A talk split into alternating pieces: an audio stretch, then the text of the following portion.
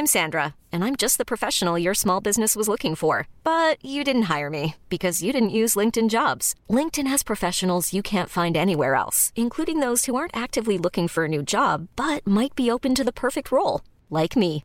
In a given month, over 70% of LinkedIn users don't visit other leading job sites. So if you're not looking on LinkedIn, you'll miss out on great candidates like Sandra. Start hiring professionals like a professional. Post your free job on linkedin.com/achieve today.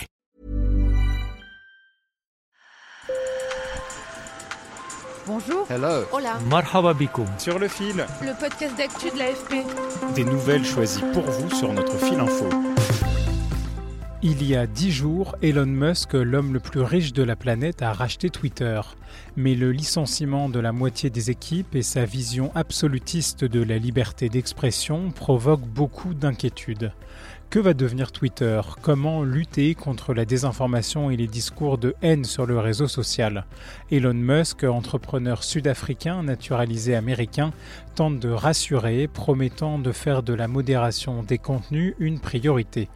Alors pour comprendre ce rachat et les ambitions de celui qui est aussi patron des voitures électriques Tesla et des fusées SpaceX, j'ai discuté avec Asma Mala, spécialiste de géopolitique numérique, et Luc Marie, historien, auteur de la biographie Elon Musk, l'homme qui invente notre futur.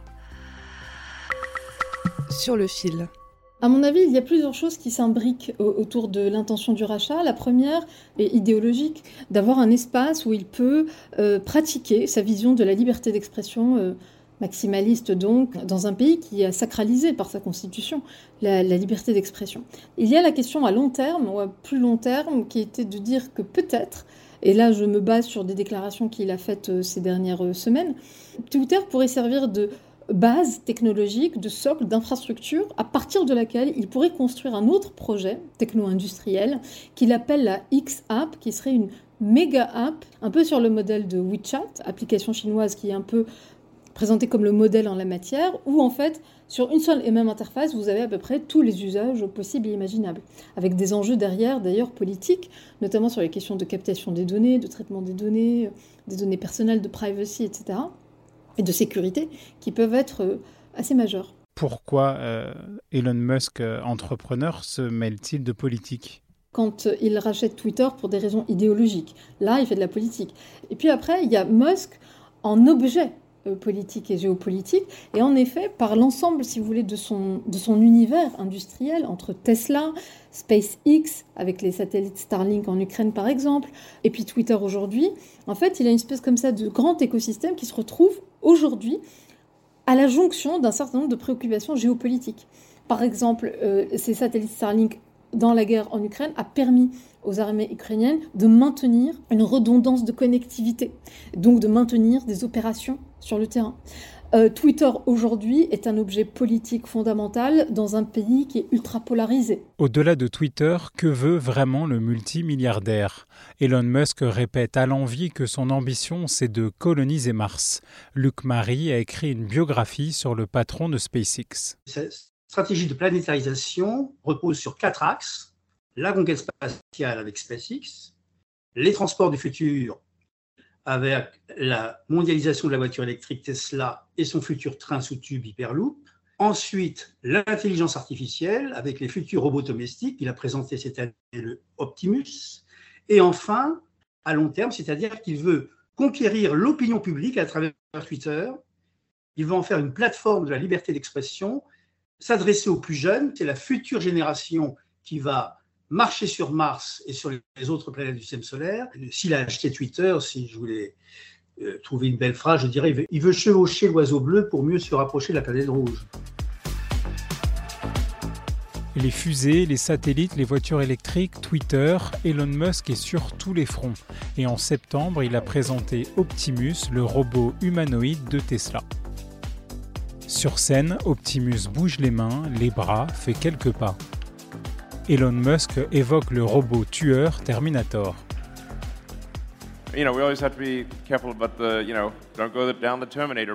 Vous savez, on veut toujours faire attention à ne pas prendre le chemin de Terminator.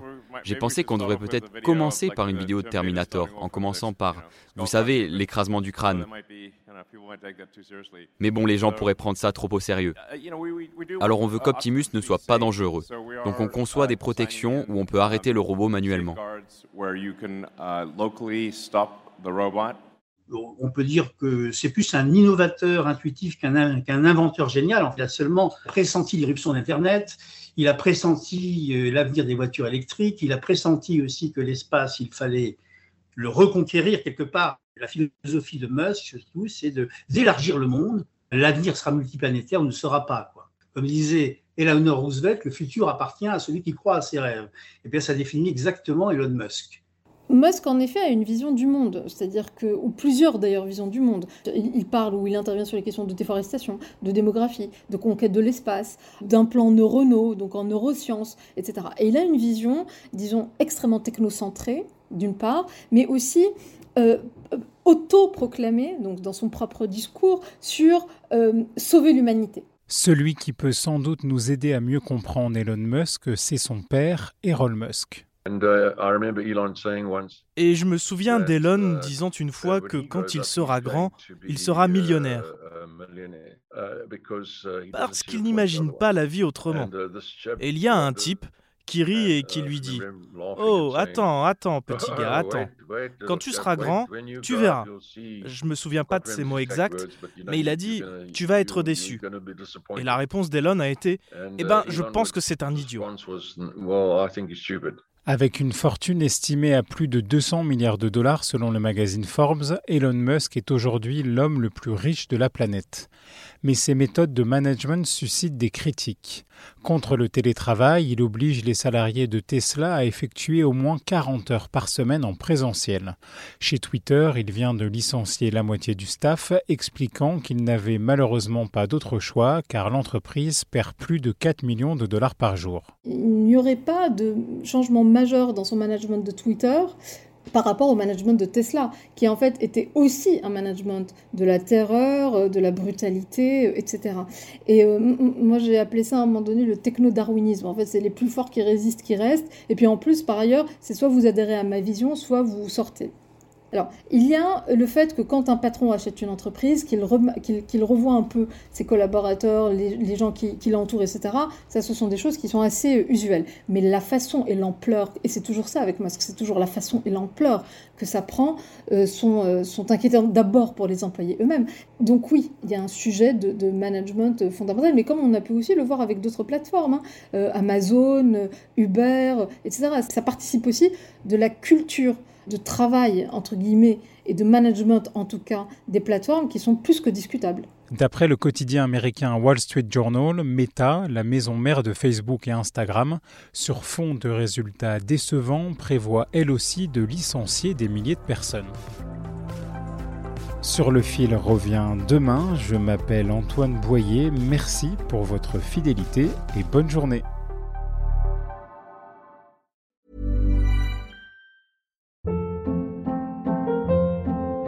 Hold up. What was that? Boring. No flavor. That was as bad as those leftovers you ate all week. Kiki Palmer here, and it's time to say hello to something fresh and guilt-free. Hello Fresh. Jazz up dinner with pecan-crusted chicken or garlic butter shrimp scampi. Now that's music to my mouth. Hello Fresh. Let's get this dinner party started. Discover all the delicious possibilities at hellofresh.com.